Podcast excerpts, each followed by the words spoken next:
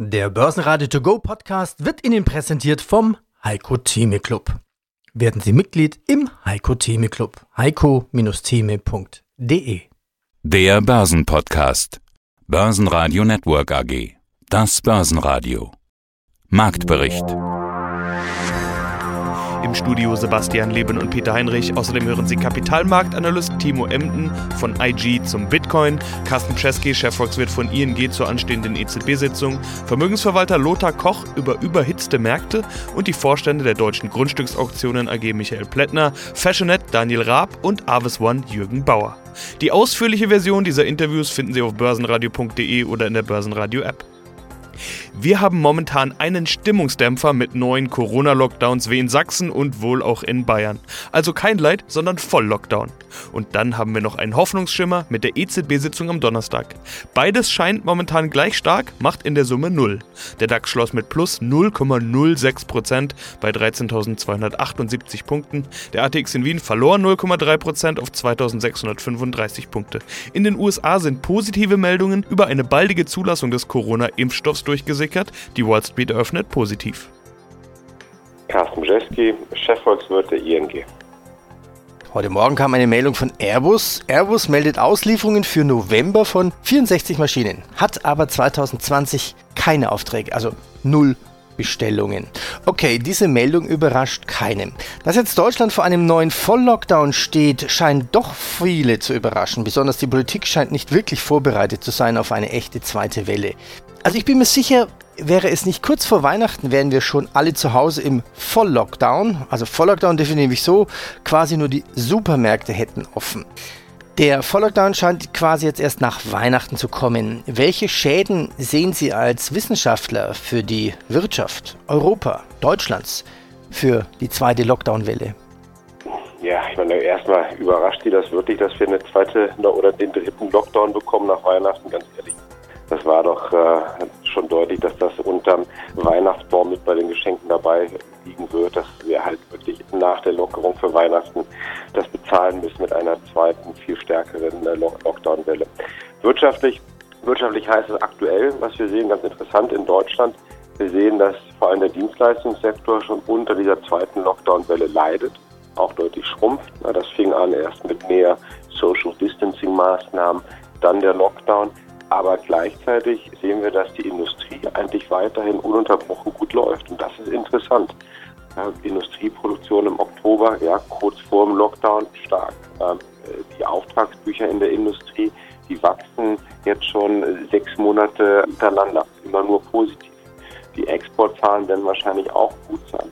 Vertrauensindikatoren in der Industrie auch gut sein. Das hat damit zu tun, dass wir einerseits sehen, dass natürlich dieser Lockdown Light, wie wir ihn bisher hatten, die Industrie kaum trifft. Zweitens, dass in Asien es überhaupt keine zweite Virus- oder Lockdown-Welle gab, dass eigentlich die einzige Region weltweit ist, die den V-förmigen Konjunkturverlauf kennt und damit eine ordentliche Nachfrage hat nach deutschen und europäischen Produkten.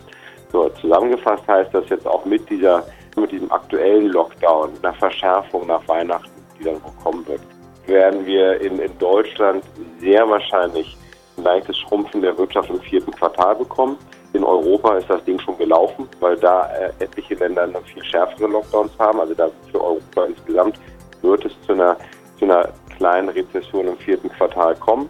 Und auch das Anziehen im ersten Quartal wird sich natürlich auch noch hinziehen, weil was wir genau sehen, diese, dieses Lockdown an und aus wird sich wahrscheinlich auch noch mindestens bis Ende Januar hinziehen.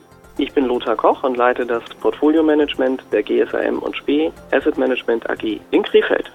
Wir haben heiß gelaufene Märkte. Das Sentiment ist ausgesprochen hoch auf Rekordhöhen. Und dann kommt so eine starke Nachricht rein, die tatsächlich die Märkte dann 7, 8, 9 Prozent ins Minus bringt. Das heißt in der Kombination, wir haben eine sehr hohe Fallhöhe und dann muss man auch die Bereitschaft und vielleicht die Disziplin haben, seine Gewinne, die man sich erwirtschaftet hat über die letzten Monate, dann auch abzusichern. Und das heißt, man steigt aus dem Markt aus. Wir als Vermögensverwalter haben das so gemacht, dass wir gesagt haben, in dieser Euphorie haben wir ein Drittel verkauft an einigen Positionen, ein weiteres Drittel mit dem Stop abgesichert und das letzte Drittel haben wir weiterlaufen gelassen. Wir wussten ja auch nicht zu diesem Zeitpunkt, wie stark das Minus nach unten geht. Und das ist eine Strategie, die vielleicht auch ein Privatkunde für sich nutzen kann, Ja. indem er sagt, mal Gewinne mitnehmen, etwas über den Stop absichern und dann gegebenenfalls das stehen lassen. Denn wenn der Markt weiterläuft in seiner Euphorie, und das kann sehr, sehr lange dauern, dann läuft man noch mit zwei Drittel seiner Position. Stürzt er ab, ist man letztendlich nur noch mit einem Drittel dabei. Und damit hat man doch auch Vermögen gesichert. Und das wollen die meisten Anleger. Gehen wir vielleicht noch mal einen kleinen Schritt zurück. Wie sieht denn so eine Strategieprüfung aus? Vielleicht können wir ja mal so eine Art Checkliste, so eine Prüfungsliste schreiben. Also was ich sofort draufschreiben würde, ist, wie gut lief das Depot? Die Lehren quasi, was wir auch so ein bisschen angesprochen haben, 2020. Dann würde ich draufschreiben, passt die Strategie? Ist das vielleicht zu einfach gefragt? Nein, die Frage ist nicht zu einfach gestellt, sondern sie ist genau die richtige. Wenn ich mir die Strategie angucke und ich habe in den letzten Monaten, wie man das dann ja auch nach dieser Corona-Pandemie, als sie anfing, sehen konnte, habe sehr stark über die Aktien der Corona-Gewinner Geld verdient, im Technologiebereich beispielsweise. Dann kann ich ja sehen, dass die äh, Aktienmärkte dort auch bis in den August massiv gestiegen sind. Von August an haben wir bei sehr, sehr vielen Technologieaktien der Corona-Gewinner aber keine massive Ausweitung der Gewinne mehr gesehen. Das heißt, man konnte feststellen, dass zu diesem Zeitpunkt die relative Stärke, die der Sektor gegenüber dem Gesamtmarkt hatte, abgenommen hat. Und das ist auch wieder so eine Betrachtungsmöglichkeit zu sagen, hat dieser Sektor noch eine gewisse relative Stärke, entwickelt er sich besser als der Gesamtmarkt. Und dann, wenn das nicht mehr der Fall ist und man sieht, dass andere Sektoren vielleicht aufholen, eine relative Stärke beginnen zu entwickeln, dann sollte man sich seinen strategischen Ansatz überlegen und sagen, ich nehme jetzt vielleicht mal einen Teil dieses Gewinnes aus dem einen Sektor raus und stecke ihn in einen anderen, der eben anfängt, eine relative Stärke auszuwickeln. Ja, mein Name ist Timo Emden. Ich bin zertifizierter Blockchain-Experte der Frankfurt School of Finance and Management. Darüber hinaus Marktanalyst für Indizes, Kryptowährungen und auch klassische Rohstoffe und besitze mein eigenes Analysehaus mit dem Namen Emden Research. Also schauen wir auf die aktuelle Lage. Bitcoin, US-Dollar. Der Bitcoin, US-Dollar hat ja abrupt fast 3000 Punkte oder Dollar korrigiert. Doch genauso schnell hat sich die Kryptowährung wieder in den Trend erholt. Was ist denn das aktuelle Kursziel rein charttechnisch? Ja, rein charttechnisch können wir doch erstmal bis auf die 20.000 gehen. Das haben wir, also die haben wir tatsächlich noch nicht erreicht, zumindest auf den großen Börsen noch nicht. Es gibt ja eine Fülle an Bitcoin-Börsen bzw. Krypto-Handelsplätzen und hier gibt es natürlich auch immer verschiedene Preise, deswegen da kann man auch schnell durcheinander kommen. Aber man sollte sich hier doch auf eine fokussieren. Zum Beispiel, die ich immer nehme, ist Bitstamp. Die sitzt in Luxemburg, ist auch ein relativ großer europäischer Handelsplatz, wenn nicht der größte in ganz Europa. Und ja, rein charttechnisch gesehen gilt es erstmal die 20.000 Dollar Marke ähm, anzuvisieren beziehungsweise auch zu erobern. Ja, und man merkt ja auch jetzt schon in den letzten Tagen und Wochen, die Luft wird extrem dünn. Das heißt, Gewinnmitnahmen sind hier selbstverständlich nicht verwunderlich. Und dann, ja, wie wir ähm, schon auch immer wieder gesehen haben, ja, wann kommt denn ein Rücksetzer, beziehungsweise wann ist denn hier wieder der, Einpunkt, äh, der, der Zeitpunkt zum Einstieg? Ja, und letztendlich übergeordnet, was ich in diesem Jahr aber nicht mehr glaube, ist, dass wir ähm, Ziele wie 25.000 sehen. Die werden wir dieses Jahr meines Erachtens nicht mehr sehen. Aber ich halte die 20.000 Dollar doch hier erstmal sehr gut noch in diesem Jahr für möglich. Okay, Bitcoin bei 20.000. Äh, Warum schwankt diese Kryptowährung so stark? Jetzt bei 18xxx, Kursziel hört man von 21.350 teilweise. Es bleibt volatil. Warum schwankt Bitcoin so sehr? Ja, das hat drei sehr wichtige Gründe. In meinen Augen ist es einmal die sehr, sehr gefährliche Mischung am Markt. Also wer hält sich tatsächlich in diesem Markt auf? Es sind große Adressen, institutionelle Anleger, die natürlich hier schon länger auch eingestiegen sind und wahrscheinlich daran interessiert sind, auch längerfristige Engagements zu halten. Und dann natürlich auch kurzfristige Spekulanten, die sehen und merken, okay, der Bitcoin steigt, hm, da muss ich mitmischen. Also so eine Art FOMO, eine Art Angst, etwas zu verpassen. Ich rede hier von Fear of Missing Out. Und das ist natürlich eine sehr, sehr gefährliche Mischung, ja. Wobei am Ende des Tages meistens auch die großen Adressen recht behalten werden. Also die großen Adressen ja, ziehen die kleinen Anleger, die kleinen Adressen so durch den Kakao, sprichwörtlich kann man das schon Wer, sagen. wer sind denn die großen Adressen namentlich? großen Adressen sind, können sein Hedgefonds, können seinen Pensionskassen, wobei es hier offiziell keine Daten zu gibt, Family Offices, also wirklich Profi-Anleger, die jetzt hier ja, im ganz großen Stil, also hier rede ich von Vermögen von, von ja, mehreren hunderttausend, wenn nicht in den Millionenbereich, die hier dann auch investiert worden sind. Stärkste Gewinner im DAX waren Siemens mit plus 1,8 Prozent, BASF mit plus 1,4 Prozent und die Deutsche Börse mit plus 1,2 Prozent. Stärkste Verlierer waren die Deutsche Bank mit minus 1,2 Prozent, Linde mit minus 1,4 Prozent und schlusslich Delivery Hero mit minus 1,6 Prozent. Ja, guten Tag, mein Name ist Michael Plättner. Ich bin öffentlich bestellter, vereidigter Grundstücksauktionator und Vorstand der Deutschen Grundstücksauktionen AG und sie kommen mehr oder weniger direkt aus ihrer Präsentation auf der MKK, der Münchner Kapitalmarktkonferenz. Normalerweise hätten wir uns vor Ort getroffen. Dieses Jahr ist ja, wie wir alle wissen, alles anders. Eines nicht, nämlich dass sie jede Menge News und Meldungen mitbringen. Der Grund, die meisten Auktionen des Jahres sind durch. Zwei stehen noch an, wie ich gesehen habe, die Westdeutsche und die große Winterauktion in Berlin. Inzwischen ja alles online, ebenso wie die MKK. Was erwarten Sie denn von den letzten Auktionen und was wird da angeboten? Ja, also ich bin da sehr optimistisch, was die letzten ähm, Termine angeht. Wir hatten ja schon zum dritten Quartal eigentlich über äh, sehr gute Zahlen berichtet, lagen da schon deutlich über dem Vorjahr und nun war die Frage, was machen wir im vierten Quartal? Klar, die Lage hat sich nochmal verschärft, also die Viruslage meine ich. Wir haben so ein bisschen Probleme gehabt mit unseren Veranstaltungsorten hier und dort, weil zum Beispiel wir in Dresden ja im Hygienemuseum das machen und Museen sind gesperrt. Allerdings der Veranstaltungsraum, den konnten wir zum Glück benutzen, sodass die ersten Termine, die wir in diesem Winterrhythmus haben, im vierten Quartal schon durch sind. Also die sächsische Grundstücksauktion, die norddeutsche und unsere Kollegen von Lettner und Brecht. Und man muss sagen, alle Auktionen waren eigentlich sehr gut. Schöne Auktionserlöse gebracht, schöne Quotagen gebracht. Alle liegen eigentlich ein bisschen über dem Vorjahresniveau. Die sächsische sogar ganz gut mit 6,8 Millionen. Die hatten im Vorjahr ungefähr 4 Millionen Objektumsatz und im Jahr davor 5 Millionen. Also das das geht in die richtige Richtung. Wir haben, wie gesagt, wie Sie haben es richtig mitgeteilt, noch zwei Termine. Einen am Freitag in, in Köln. Da kommen eine ganze Reihe von interessanten Objekten, insbesondere aus Duisburg, zum Aufruf, die auch schon sehr, sehr gut gefragt sind. Da liegen viele Gebote vor. Auch dieser Termin findet Corona-bedingt ohne Saalpublikum statt, also nur in dem bei uns schon inzwischen oft praktizierten Format mit telefonischen Bietungsaufträgen, mit schriftlichen Bietungsaufträgen oder mit Online-Geboten. Da sind wir sehr optimistisch, dass es eine gute Auktion wird. Und dann sind wir hier in Berlin dran, in der nächsten Woche am Donnerstag und Freitag mit einem bunten Potpourri von Immobilien aus ganz Deutschland. Ein Schloss in Bayern, eine Landwirtschaftsfläche auf Sylt, äh, Grundstücke in Berlin, Eigentumswohnungen in Berlin, Mehrfamilienhäuser in Brandenburg. Also da ist äh, für jeden Geschmack was dabei und auch dort ist die Gebotslage und die Nachfrage bisher sehr gut, sodass ich davon ausgehe, dass auch das vierte Quartal sehr positiv wird und deutlich besser als das vorher. Hallo, mein Name ist Daniel Raab, äh, Vorstand der Fashionet AG.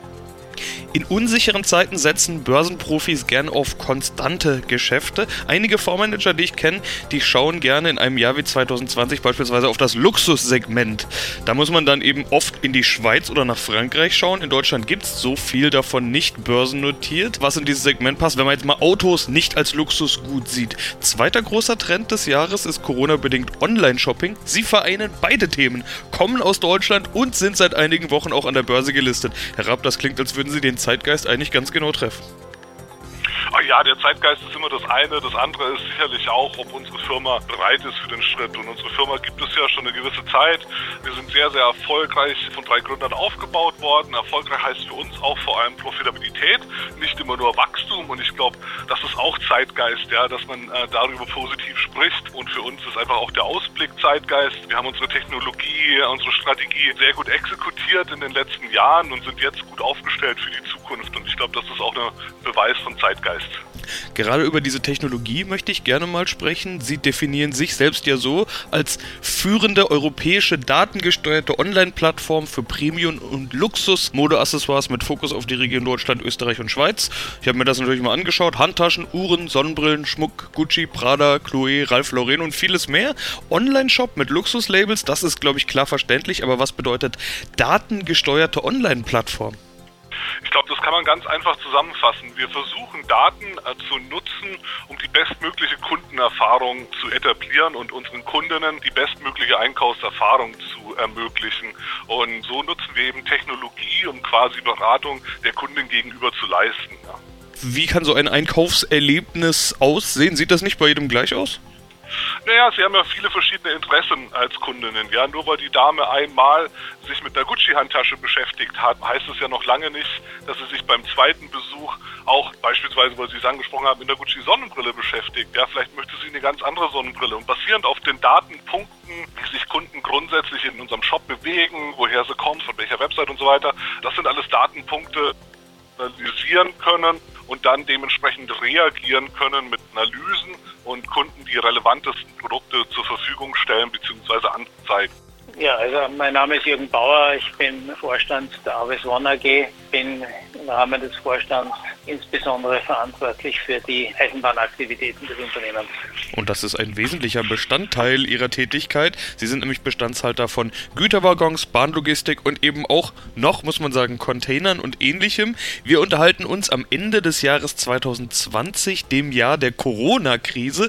Ihre Branche ist am Ende des Tages ja die Logistik. Wir hatten ein Jahr mit Lockdowns, mit Einbruch der Wirtschaft. Allerdings war es ja kein Nachfrageeinbruch, sondern aufgrund dieser Gesundheitskrise Politik erzwungen, würde ich mal sagen. Dennoch waren auch Lieferketten und Logistik stark eingeschränkt, vor allen Dingen im ersten Lockdown, wir erinnern uns. Ich habe mich jetzt gefragt, wie sehr belastet Sie das eigentlich? Denn Ihre Mietverträge der Kunden sind ja normalerweise langfristig, allerdings waren Mieten und Mietausfälle bzw. Verschiebungen und Stundungen auch bei Immobilien ein Thema im Jahr 2020.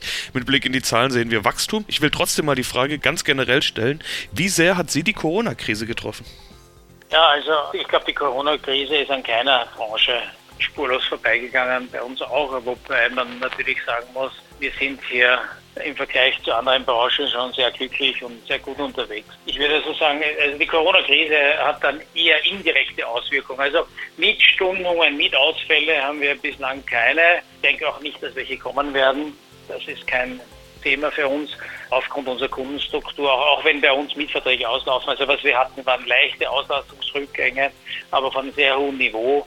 Also Im Containerbereich sind wir, glaube ich, von 96 auf 94. Im Rail-Bereich sind wir von 94 auf knapp unter 92, aber das sind immer noch Niveaus, die im langfristigen Schnitt überdurchschnittlich gut sind. Auswirkungen hat man eher bei der Auslieferung. Ja. Also Sie haben bei der Auslieferung von Neubauwaggons hatten wir doch Themen, speziell im März, April, aber auch jetzt wieder, merkt man, dass es zu Lieferverzögerungen kommt, kann mehrere Gründe haben, kann den Grund haben, dass Komponenten nicht rechtzeitig kommen äh, zur Auslieferung von Waggons oder dass doch Shutdowns sind oder Corona-bedingte Teilschließungen. Auf jeden Fall, wir haben in den ersten drei Quartalen knapp unter 74 Millionen investiert in Eisenbahnwaggons, was noch immer sehr gut ist, aber es hätte mehr sein können.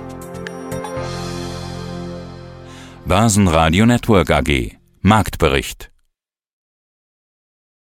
Der Börsenradio To Go Podcast wurde Ihnen präsentiert vom Heiko Theme Club.